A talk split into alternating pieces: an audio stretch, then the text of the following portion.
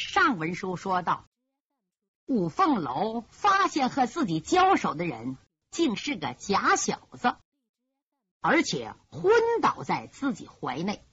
当时是又惊又怕，他本想把这个人放到地下，就在这阵儿，被假小子爷爷看见了，见孙女落在个男子手里，当时气得肝胆结炸。使出独门手法，要将五凤楼置于死地。那五凤楼是五岳三鸟之徒，别看年龄不大，本事已到化境，竟躲开这一掌，而且怀里还抱着个昏过去的人，使得那个老人也吓了一跳。五凤楼自知亏礼，赶紧说：“老前辈，老前辈。”请您息怒，晚辈有下情回禀。啊，这个老人真就收住招数。五凤楼李明铜铁这才看清，面前站这个老人，年纪得过七旬，可是体格啊，那可真是三棒子都打不倒。身高九尺开外，肩宽背厚，体格健壮。往脸上看。面似滨州铁，黑中透亮，亮中透煞，油光光的。两道大抹子眉，一对豹子眼，怒出眶外。塌鼻梁，翻鼻孔，大嘴叉，连边络腮胡须，扎里扎沙，像钢针相仿。七十多岁的人，一脑袋好头发，可是白的多，黑的少，打着卷儿，披散在脑后。可太吓人了！往这一站，别看住手了，一脸的怒气。也不是他长得吓人，还是声音洪亮。一向调皮捣蛋的李明这回也老实了，吓得不敢说话了。五凤楼怀中那个假小子被一折腾醒了过来，五凤楼赶紧把他放下。哎呀，对不起，对不起！那个假小子也不理睬，一眼看见老者。边跑边哭，爷爷，爷爷，他们欺负我呀！趴在老者的肩上痛哭失声，这一哭更是火上浇油。他上下打量五凤楼一眼，哼，我真看不出你小小年纪竟然有这么身好功夫。可惜今天碰见老夫手下，你们三个人一块上吧。免得我一个一个收拾起来费事。李明铜铁心里一紧张，不由得暗暗摸自己的兵器。五凤楼看了半天，呼啦想起来，哎呀，好像我师傅说过，可能是他。想到这儿，彬彬有礼，躬身施礼。老前辈，看您的威严，使我想起一个人。你老莫非是青城三老中的铁豹老前辈？五凤楼话一出口，李明铜铁不由得大吃一惊啊！他们听说过青城山万寿岩有三个人，功力奇高，自成一派，行事怪癖，稍不如意，动辄杀人，江湖上。称他们为青城三豹，这三豹啊辈分很高，老大金豹东方木，老二银豹东方林，老三铁豹东方森。他们三个人门徒众多，势力雄厚，江湖上威名远震，无人敢惹。不过近十年来啊，青城三豹已绝迹江湖。不料今日竟在这儿见到其中一豹，怎么能不让李明铜铁胆战心惊呢？五凤楼这句话一出口，铁豹东方森不由得就是一愣。嗯，我已经十年未履江湖，这个年纪不满二十岁的后生，怎么能竟一眼认出自己呢？嗯，必然是名师之徒啊！又加上五凤楼刚才轻巧的。躲开了他凌空一击，傲慢之气稍有收敛。小子，你叫什么名字？你师傅是谁？快快讲！五凤楼有点为难，实话实说吧，目前不知道他是敌是友，隐瞒真情呢。这个出了名的凶豹子不能放过自己。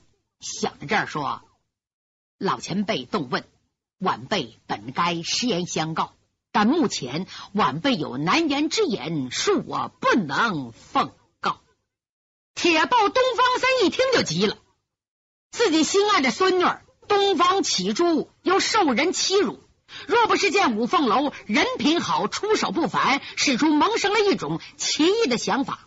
早已痛下杀手，见五凤楼推三挡四，脸色不悦。呃，我一定要知道你的师傅是谁啊？你叫什么？你给我说。老人家，君子不强人所难，晚辈实在难言之隐。这下确确实实激怒了这头铁豹子，他一连跨了三步，腾腾腾。每一步都留下一个深深的脚印，五凤楼暗暗心惊啊！这青城三兄果然名不虚传，就凭他下盘功夫，已经打倒炉火纯青、登峰造极。铁棒说：“你快讲，我一定要知道。”五凤楼说：“我要不说，你能怎样？哼，那我就宰了你！”五凤楼也生气了，恐怕不那么容易吧？嗯铁豹东方僧横行江湖几十年，多咱叫个小辈这么顶撞过呀！暴怒之下，双臂伸开，浑身骨节嘎嘣嘣直响，身躯暴涨，日，好像胳膊长锤块，向五凤楼的天灵盖抓下来。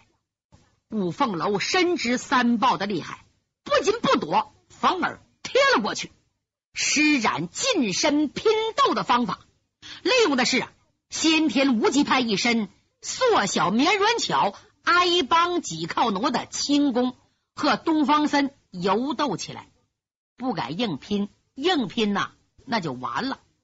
东方森呢也好像是棋逢对手，顿增豪情，一声大叫。腾空而起，半空中幻化成无数只手，这叫什么呢？叫幻影搜魂手，就好像无数只手从各个角度啊凌空去抓。五凤楼心头一震，以不变应百变，急忙施展七十二式地煞绝命掌来对付幻影搜影手。两人你追我赶，此起彼伏，趟起的黄土都遮住了日光，裹着一老一小，唰唰唰唰唰，走行门迈阔步，嚯，打的是不可开交啊！李明一看不好，时间长了，我武大哥准得输，不行，得找救兵去。他一拉铜铁，快回童家庄。快叫追云苍鹰、白侠客和我师傅来！哎，铜铁走了，李明生怕不好，扣住七颗丧门钉，紧紧的看着。如果五凤楼稍有不测，好发钉救人呢。这一瞬之间，场中胜负已经分明。铁豹东方桑的两只怪手越来越快，挥舞之间带着丝丝的破空之声。五凤楼的招数却越来越慢，看样子好像强弩之末。其实不然，这阵儿铁豹东方森的心里并不比五凤楼轻松啊，因为他在武林中是不可一世的人物，大半生以来未逢敌手，不料今天几乎使出全力，竟然收拾不了一个江湖后辈。所以他的幻影搜魂手施展的越凶，他的心情越浮躁，几乎到了不可克制地步。这就是武林中的大忌呀！但是已经骑虎难下，欲罢不能。在场观战的人里呀，有一个人更着急，谁呀？就是一拆为变的那个武生公子，也是青城三豹的独根独苗宝贝孙女。东方启珠。这阵儿他万分着急呀。说来也奇怪，原来他输在五凤楼手下，又被五凤楼无意中侵犯了女孩家的禁区，他是又羞又恨。可是随着这一老一少的激战，他的心情变了，渐渐被五凤楼英俊刚健、铁骨冷傲的气魄征服。哟，这个人能和我三爷爷打到将近百招，太了不得了。嗯。最好我爷爷输了。他正在合计着，突然有人高喊：“三爷，住手！别打啦！”蹭蹭来了两个人，这两个人费了很大的劲，才把这一老一少给分开。东方启珠抬头一看，差点笑了。怎么？这两个人的模样长得太怪了。左边之人身材高大。紫微微脸庞，红鼻子头，没头发；另一个又矮又小又胖，一脸滑稽气。这两人合力才把东方森和五凤楼给分开。来的是谁？我不用说了，红面无法者是五凤楼的师傅白剑飞，又矮又胖的是窦二侠，后边还一位呢，谁呀？铜铁的父亲童元超。那铜铁跑到童家庄，告诉白剑飞说：“可了不得了，青城三豹的老三来了，和武大哥交手。眼看武大哥有危险，您快看去吧。”白剑飞一听，吓坏了，那是自己的长辈，急忙带人赶到出事地点，拼力分开这一老一少。东方三豹往旁一闪身，看看白剑飞，他认出来了。又看看窦二侠，窦二侠笑嘻嘻的过来，嘿嘿嘿，我当谁呢？原来是老不死的豹子，十年不见，我以为你已经明灯鬼榜，魂游地府了呢，怎么还到处显魂呐？啊！东方三没理他，白剑飞恭恭敬敬上前施礼，三爷你好。东方三一看白剑飞，气呼呼的说。我说白二，自从你那个该死的师傅伸腿以后，嘿嘿，你们三个小子倒神气起来，被人捧为什么五岳三鸟，称雄武林。可老夫可没把你们放在眼里。是是是，我们哥仨怎么能和三爷比呢？三爷，这次你有什么重大事重踏江湖啊？啊！这回啊，嘿嘿，说实话，是看在和你师傅当年有点交情，我才来的。啊！白剑飞心里纳闷啊，我师傅死了这么多年了，你们再有交情，你找他干什么？呃，三爷，嗨，你还不知道啊？你大师兄萧剑秋就在这江南一带，他呀在沿途给我留下信号，叫我来找他。不但我来了。嘿嘿，我俩哥哥也来了，我侄女来了，看着没有？哎，这是我孙女，叫东方七珠，人给送外号叫青城明珠。我这宝贝儿啊也来了。韩建飞一听吓一跳，心想这事情可不小，要不然这老怪物不会亲自出马。三爷，此地非谈话之处，前边不远就是童家庄。庄主童元超是我的师弟，请三爷入庄休息，容剑飞沽酒一醉，如何？五凤楼一看师傅这么恭敬他，知道事情太大了。现在五岳三鸟在武林中威望太高了，况且自己师傅一向诙谐，难得今天这么客气，规规矩矩，如待尊长。由此可见，青城三豹威力。这阵儿啊，东方七珠扫了一眼五凤楼姑娘，不看则可，一看心头一颤。方才是在气头上，二来天还没亮，他只看见五凤楼模糊的轮廓。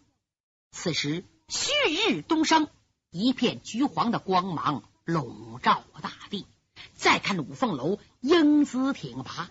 矬立面前，又双眉紧锁，面容沉静。更更别具一种令人神往的深沉之美。东方七珠几乎有些呆了。就在这阵儿，东方森说：“白二啊，你少跟我来这套！你难道不知老夫平生不愿受人滴水之恩，怎么会跟你去童家庄受人款待呢？你往那边看，西边林中有一座官宦人家的坟地，咱们可到那儿去了断。”今日之事啊！老怪物嘴里说出“了断”二字，不光李明、五凤楼，就白剑飞、窦丽和童元超父子不由得眉头一皱。怎么就知道事儿麻烦了？再看那铁豹子东方森，说走就走，拉着他的孙女东方启珠，爷俩噌奔树林疾驰。白剑飞说：“龙儿。”你怎么得罪那个老怪物了啊？唉，别提了，这个事情不怪我，但是我兄弟铜铁拦住了那个假小子，我也不知道啊，我我撞他前胸一下，我才知道他是假小子。师傅，我我怎么说呢？我说我不是故意的，我想你会信的。可是不容我解释，那个老豹子就跟我拼命。窦丽说：“完了，完了，完了，完了！我说他没事还找事呢，这回非沾上不可。晚上，二秃子怎么办？既然你徒弟惹祸，咱们两个赔礼道歉去吧。”说着，两人先走，五凤楼无精打采的跟在后面。等来到西边坟地那一看，铁豹子东方森傲慢的坐在石桌上。他的孙女东方启珠在旁边站立，白剑飞不敢坐，恭恭敬敬站在东方森面前，身后是童元超父子、任见愁、李明，远处是五凤楼。矬金刚斗笠不吃他那套，盘膝坐在地上，一看这东方森脸拉拉的，够十五个人看半个月。白二，刚才那小子欺负我孙女，你说怎么办？白剑飞不敢提这茬啊。三爷，我想问件事，您这次出来有事啊？啊，不是你大师兄找我，我能来吗？其实啊，我呀也不想来。魏忠贤已经三次请我，叫我到青阳宫去。啊！白剑飞吓一跳，暗想。如果这三豹子到青阳宫，将来对五凤楼大大不利呀！老人家，怎么魏忠贤还想到您？是谁介绍的？您住的地方那么绝密，谁把您找到的？怎么你还不信呢？哈哈哈哈哈哈！老夫给你看一样东西。说着，他从怀里掏出一个牛皮信封来。一扬手，唰，对着白剑飞扔过去。白剑飞用先天真气，唰，将信封粘在手内。口已经打开了，抽出信瓤，展开一看，五凤楼微微往前一探身，目光锐利，也看得清清楚楚。只见上边写着：“敦请青城三老。”贺驾光临青阳宫养尊，下边是魏忠贤的亲笔签名。五凤楼一颗心当时往下一沉，他知道魏忠贤是想笼络这三位武林高人，为他在青阳宫坐镇，好镇住整个武林人，以达到他篡夺皇位的野心。嘿，用词儿这么恭敬，简直把青城三豹。当成长辈，三个老怪物受宠若惊。青城三豹就是率徒弟归顺青阳宫，那么自己要想扶信王雪家仇的雄心大业，更难于上青天了。怪不得我大师伯千里迢迢叫铁豹前来，想必是要用武林正义来约束三豹。他正合计呢。铁豹说：“白二啊，这封聘书可不是老夫假造的吧？还有一封信呐，也拿给你看看。说着，又掏出一封信，甩手扔给追云苍鹰白剑飞。白剑飞接到手里一看，是师兄的字。他看信的时候，五凤楼用眼睛瞥了一下，也看明白了。上写：先天无极派萧剑秋顿首，敬邀青城三位长者赴杭一游。届时当携闭门下弟子五凤楼进谒。五凤楼一看，暗暗纳闷我大师伯邀三豹子杭州相会，是劝他们不要保魏忠贤。可是为什么单单注明要带我去呢？五凤楼做梦都没想到啊！萧剑秋为了他的事业操碎了苦心。不久前呐，展翅金雕萧剑秋接到本门弟子密报，说魏忠贤的智囊军师风流剑客燕日华竟是。青城三豹之首金豹东方木的得意弟子。魏忠贤叫燕日华办两件事，就是聘请钻天鹞子江建臣和青城三豹进青阳宫，一是叫江建臣给他当护卫，二是借三豹之名镇压天下武林人，谁也不敢捋虎须。江建成对自己的小师弟已有打算，想叫他打进青阳宫做内应。可这青城三豹任性专横，软硬不吃啊，弄不好会给五凤楼的大业带来不可估量的威胁。萧剑秋为此一筹莫展，愁的寝食不安。哎，无意中听人传言说，青城三豹有个孙女。叫东方启珠，年已二九，色艺绝伦，江湖人称倾城明珠。因为眼光太高，无人入选，至今呢还没定亲呢。那个年代，女孩子定亲结婚都早，十四五岁就结婚了，十八岁是大姑娘了。三豹子为这件事大伤脑筋，萧剑秋灵机一动。想起五凤楼了，这东方启珠的家世、人品、武功，样样与五凤楼相配。如果能促成这对武林奇缘，就可以变威胁为力量。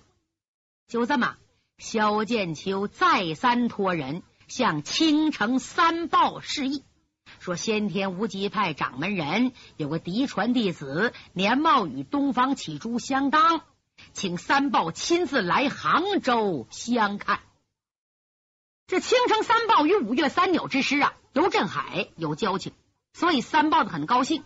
互相一商量，决定三个人全部离开青城，到杭州相看孙女女婿。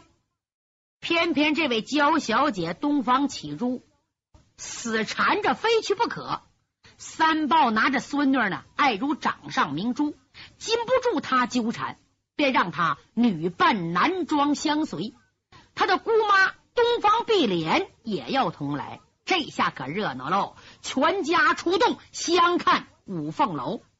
动身之前呢，家里有点事儿，大报、二报晚走一天，才让三报带着孙女先行。萧剑秋哪知道？五凤楼与魏银平之间恩恩仇仇，生死苦恋，怎么能容得东方启珠呢？萧剑秋想办好事，成了坏事了。为了这件事，五凤楼差点搭上性命。咱们再说白剑秋，看完大师兄写给青城三豹的请柬，斜跨一步，冲着五凤楼说：“老二，上前拜见你三爷爷。”是。五凤楼恭恭敬敬站在三豹近前，刚要磕头，那三豹一看，火冒千丈，哈哈！好小子，你敢欺负我孙女，我宰了你！